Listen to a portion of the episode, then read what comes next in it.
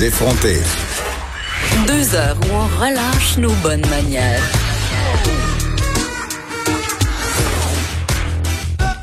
Cube Radio. Certains restaurateurs qui envisageaient de rouvrir euh, leur terrasse sans avoir l'assentiment de l'État. Euh, bon, évidemment, là, on a annoncé une réouverture là, qui sera sans doute euh, discutée davantage lundi, mais il y a un zoo qui veut être aussi délinquant, qui envisage d'ouvrir ses installations sans attendre le hockey de la santé publique. Et ce, dès le 13 juin prochain, on parle du zoo Miller. Et je parle à sa copropriétaire, Émilie Ferland. Madame Ferland, bonjour. Euh, oui, bonjour. Oui, écoutez, vous envisagez rouvrir euh, dès le 13 juin prochain et ce sans avoir euh, le go du gouvernement. Pourquoi est-ce que vous êtes en si mauvaise position financière que ça? Euh, c'est pas tout à fait ça. Ça a peut-être sorti dans le, ça voulait peut-être parce comme ça dans l'article, mais c'est que nous, notre ouverture était ouverte pour le, était prévue pour le 16 mai. On a reculé d'un mois quand on a vu que c'était pas possible dans, dans, dans, les, dans le moment.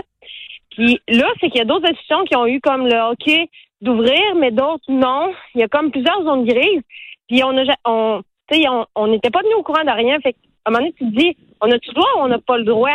Si on n'a pas de nouvelles, euh, tu sais, on va on va prendre les devants euh, à ce moment-là parce que c'est ça. Il y a d'autres institutions qui ont eu le hockey pour ouvrir dans le sens qu'ils ont été ils disent que eux ils ont un, aspect on peut dire plus musée euh, là vous me parlez du zoo de Saint-Félicien là parce qu'il y a un musée sur le site et à cause de ça puisqu'on a autorisé la réouverture des musées euh, eux peuvent ouvrir leurs portes avec l'assentiment de l'État le 20 juin c'est ça?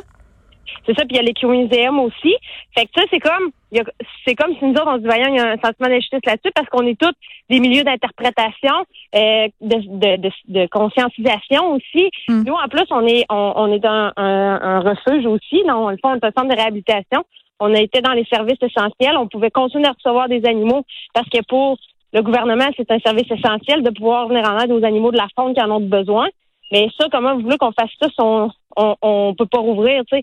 Nous, ce qu'on veut, c'est une date au moins pour se préparer parce que j'ai 60 employés là, qui attendent des nouvelles. Moi, je peux même, j'avais aucune information. Fait qu'est-ce que je leur dis? Je leur dis de trouver d'autres choses. C'est une attente qui, qui, est problématique pour qu'il y ait plusieurs retombées, pas juste le, fait de dire ben nous on rouvre ou on rouvre pas. C'est donner-nous des nouvelles pour qu'au moins on puisse savoir comment s'enligner aussi. Mais oui, puis concrètement, Madame Ferland, j'imagine que vos installations sont majoritairement à l'extérieur, donc pour euh, avoir, euh, si on veut, des mesures de distanciation sociale et euh, aussi pour appliquer les mesures d'hygiène, ça serait relativement simple. Ben exactement, c'est ça. Puis il y a plein d'activités extérieures qui ont qui ont rouvert.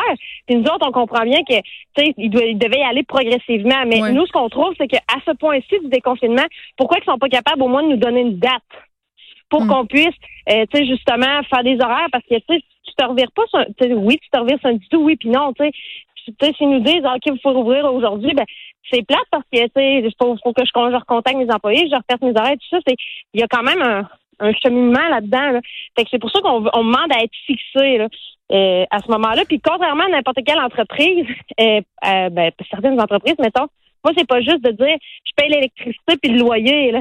Non, ça coûte cher. oui, c'est ça. Puis vous, je pense que votre principale source de revenus, ce sont les billets. Exactement. Tu sais, je sais pas. c'est ça, nous, c'est notre principale source de revenus. La majeure partie, c'est les revenus des entrées.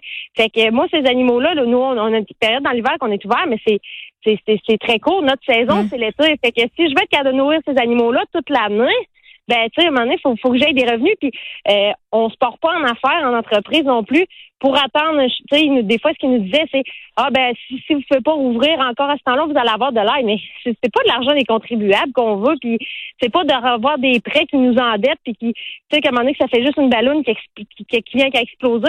C'est pas l'objectif, hmm. là, quand tu sais, de, de faire ça. c'est pour ça qu'on demande plus d'informations, plus de transparence à ce temps-ci. Je comprends que vous un mois, il ne peut rien nous dire, puis si moi, il m'aurait dit, ah ben, tu sais, vous pouvez rouvrir 23, euh, le 15, ben, tu sais, as une date, au moins, tu es fixé. Mais là, euh, Madame Ferland, vous rouvrez le 13 juin, advienne que pourra? Non, moi, j'ai je, je, laissé mon ouverture là en attente de réponse. Si jamais ils me reviennent avec une autre date, ben, qui, vous allez ben, respecter. Oui, on va le respecter, ça va nous faire plaisir. Très bien. Émilie Ferland, propriétaire, euh, copropriétaire, pardon, du Zoo Miller, qui compte, euh, si la tendance se maintient, rouvrir euh, le 13 juin prochain, même en n'ayant pas la permission de l'État. Merci de nous avoir parlé.